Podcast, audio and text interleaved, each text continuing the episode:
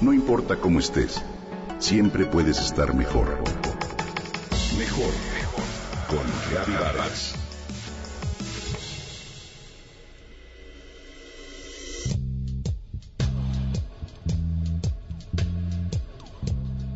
Empieza el año y con ello la subida de precios, tarifas y tasas que suceden y afectan la capacidad de compra y el poder adquisitivo. Pero todo eso no es el único problema de las familias sino que ello ocurre justo después del marcado consumismo decembrino, donde se dio un fuerte desembolso. Navidad, Año Nuevo, son épocas marcadas por el sentimiento a flor de piel, por la generosidad de nuestros corazones, pero también por una tendencia marcada a consumir bienes innecesarios y gastar en lo no esencial. Hoy quiero compartir contigo una filosofía de vida muy diferente, la frugalidad. La frugalidad implica que se puede vivir con lo justo, gastar solo lo necesario y ahorrar recursos en la mayor medida posible. Ser frugal no es ser tacaño, más bien pretende brindar una alternativa de comportamiento frente al consumismo. Como toda filosofía de vida tiene pros y contras. La frugalidad permite disminuir el posible impacto de la crisis, pero también incrementa de forma significativa tu conocimiento sobre el dinero y te permite ser más inteligente a la hora de tomar decisiones. Es muy importante tomar en cuenta, al decidir vivir en frugalidad, que vivir con lo suficiente no es sinónimo de vivir apretado y no darse gustos. Vivir con lo suficiente excluye de los gastos que realmente se consideran innecesarios. El tema es disfrutar y no vivir amargado todo el día por no utilizar el dinero.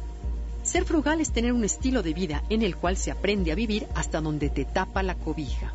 Es decir, llevar una vida sencilla y feliz donde tus necesidades materiales están cubiertas y todo lo demás se torna prescindible. Hoy el éxito del consumismo es eliminar la zona que separa lo que queremos contra lo que necesitamos.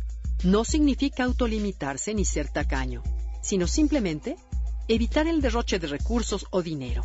Aquí algunas sugerencias para llevar una vida frugal. Gasta menos de lo que ganas. Esta es la clave para mantener tus finanzas sanas, pero también la premisa básica de la frugalidad como estilo de vida ya que evitas deudas. Vive en espacios más pequeños.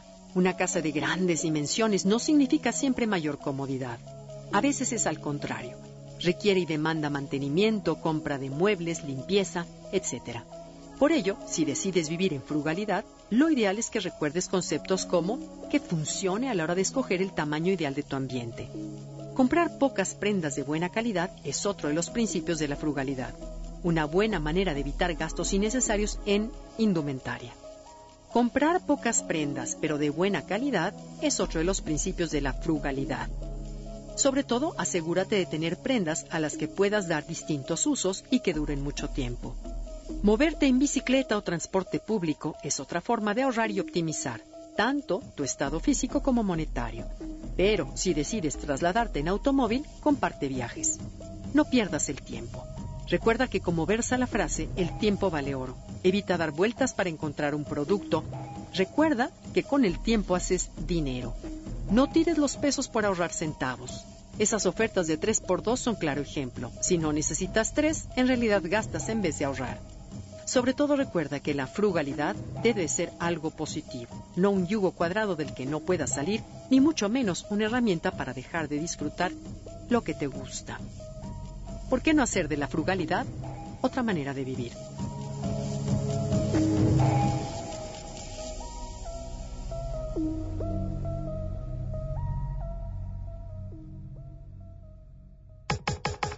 Comenta y comparte a través de Twitter.